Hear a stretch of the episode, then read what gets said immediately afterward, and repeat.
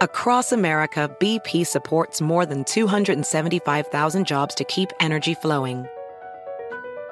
Jobs like building grid scale solar energy in Ohio and producing gas with fewer operational emissions in Texas.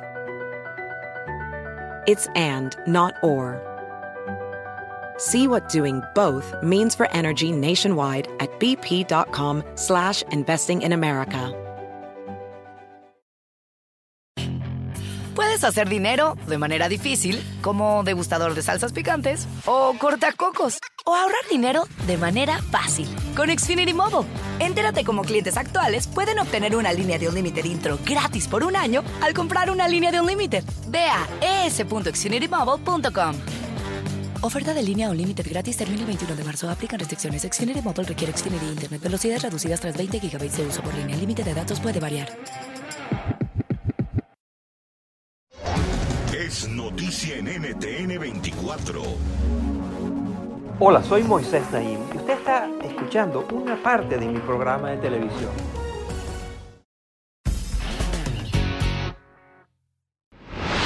Bienvenidos, soy Moisés Naim desde Washington. Encantado de estar de nuevo con ustedes, como siempre. El mundo está viviendo una recesión de la libertad o de la democracia. Países que solían ser democracias se han ido transformando en autocracias. Y algunos líderes que fueron electos de forma democrática poco a poco han ido cambiando y mostrando tendencias dictatoriales. Pero estos líderes autoritarios no quieren ni pueden operar solos. Buscan apoyo en países que tienen regímenes parecidos. Colaboran entre sí, forman alianzas, comparten estrategias e incluso exportan sus tácticas represivas a otros países esta globalización del autoritarismo se está dando desde Hungría hasta Brasil y está teniendo consecuencias importantes para el resto del mundo. Miren. Los políticos de la India se enorgullecen de liderar la democracia más grande del mundo.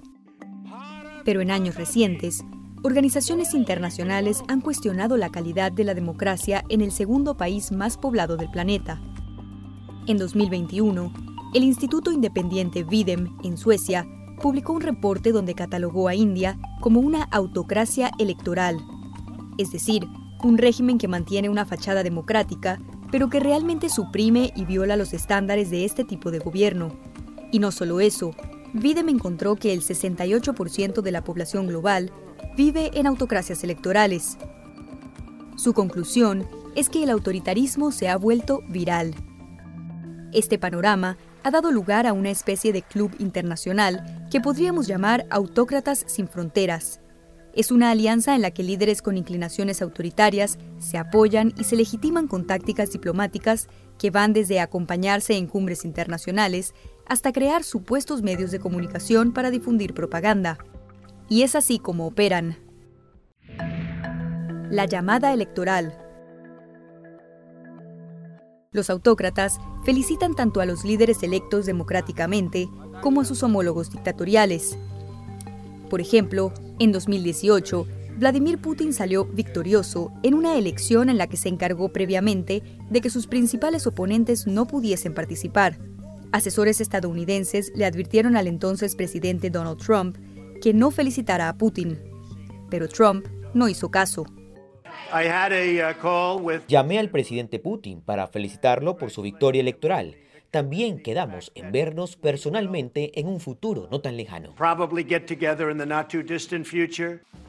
Este tipo de felicitación se ha convertido en una potente táctica diplomática que le permite a los dictadores convencer al resto del mundo de que otros aceptan sus maneras de gobernar y que los tratan como iguales. Por eso Putin felicita a Rodrigo Duterte en Filipinas quien felicita a Víctor Orbán en Hungría, quien felicita a Daniel Ortega en Nicaragua, quien felicita a Nicolás Maduro en Venezuela. Estrategias de poder. Los autócratas se copian las estrategias para permanecer en el poder. Es el caso del presidente de Brasil, Jair Bolsonaro, quien busca ser reelegido al cargo a finales de 2022. Para ello, está aplicando la misma táctica que utilizó Donald Trump en las elecciones estadounidenses de 2020. Afirmar que el sistema electoral no sirve y que por lo tanto habrá fraude. Al que piensa que con un bolígrafo puede sacarme la presidencia, le digo, hay tres alternativas, preso, muerto o victorioso. Díganle a sus sinvergüenzas, nunca me arrestarán. En Estados Unidos, la mentira del fraude electoral propagada por Trump contribuyó a un histórico y violento ataque al Capitolio. Expertos temen que si Bolsonaro pierde la elección en Brasil, podría tomar control de las fuerzas de seguridad y ocasionar mucha más violencia. Servicios dictatoriales. Los dictadores del mundo comparten sus bienes y servicios desarrollados expresamente para avanzar su agenda y debilitar a sus enemigos. Cuba presta sus servicios de contrainteligencia. China exporta equipos antidisturbios. Irán revela sus tácticas para evadir sanciones y su propósito no es únicamente fortalecerse entre sí. Así lo explica el experto en democracia y conflicto, Richard Youngs. Lo que es realmente nuevo y relevante aquí es que la cooperación entre autócratas no solo les sirve para defender su posición en sus propios países, también para debilitar y desestabilizar la infraestructura democrática en otros estados. Rusia y Venezuela, por ejemplo, se han aliado para compartir bots, esas cuentas automatizadas en redes sociales, programadas para diseminar información falsa.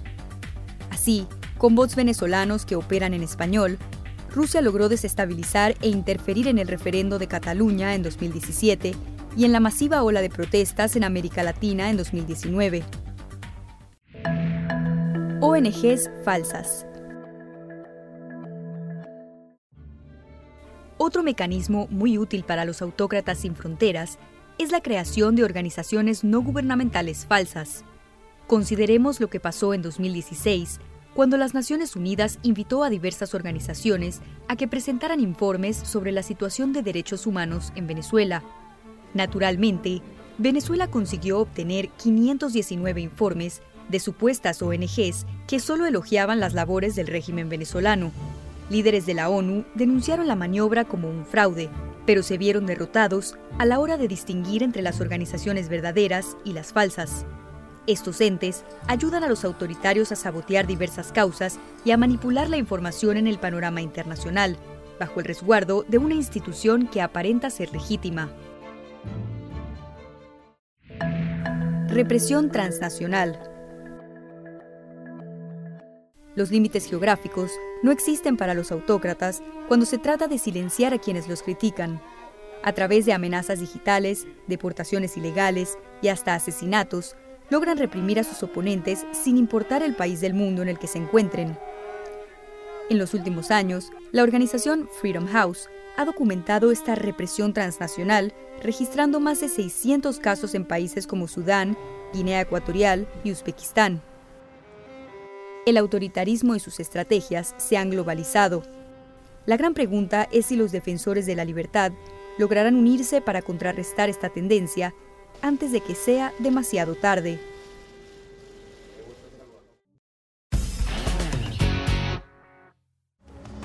Esto es Efecto Naim. Lo puede ver todos los domingos por NTN 24, a las 6 de la tarde en Washington, a las 6 de la tarde en Bogotá y a las 3 de la tarde en Los Ángeles. BP added more than $70 billion to the U.S. economy in 2022 by making investments from coast to coast.